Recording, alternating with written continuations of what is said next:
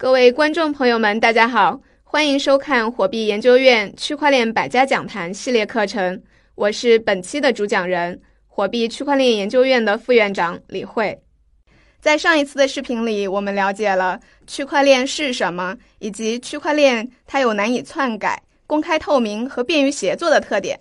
那么，我相信很多观众朋友们已经迫不及待想进一步了解区块链它到底能做什么，能发挥什么样的作用。那么本次视频呢，我将着重为大家介绍区块链，它到底能做什么？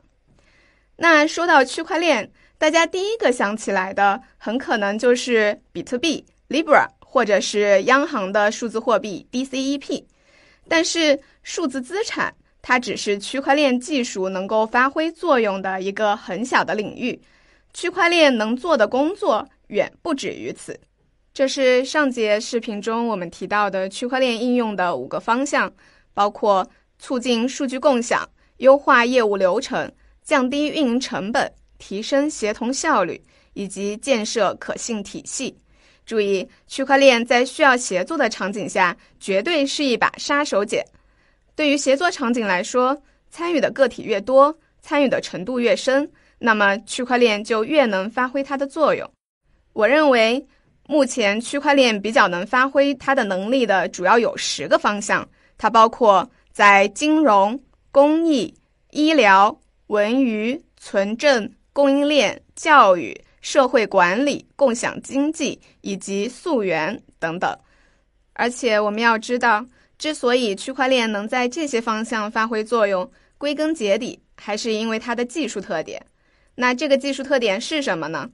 是它难以篡改。公开透明以及可以追溯等等，在这样的特点之下，协作场景中想要作恶，那因为区块链难以篡改的特点，它的作恶成本会变得很高；因为公开透明，它的作恶难度会加大；因为可以追溯，它的作恶逃脱会变得非常困难。所以，大到横跨远洋的航运巨轮，小到无处不在的防伪发票。区块链保证了它的透明和诚实，给多方协作场景下建立了信任。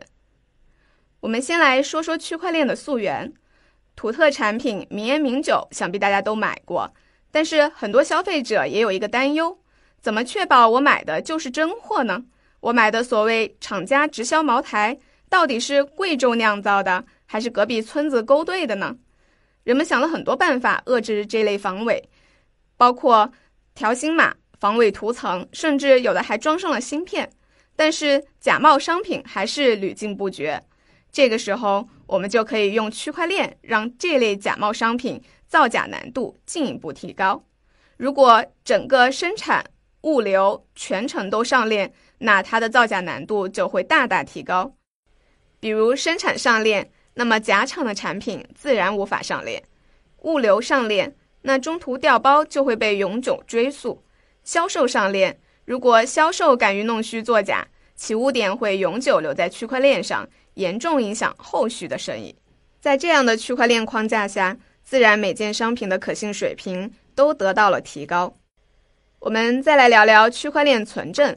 我们都知道，区块链难以篡改，而且还有时间戳这样的时间确认机制。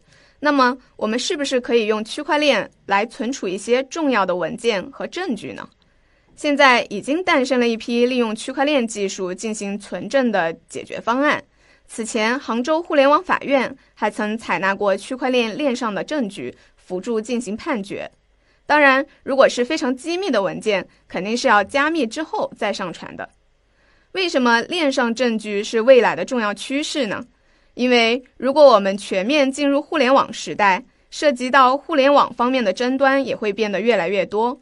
而互联网中的证据往往都是电子证据，它不像纸质证据，它们面临着不小的被篡改的风险。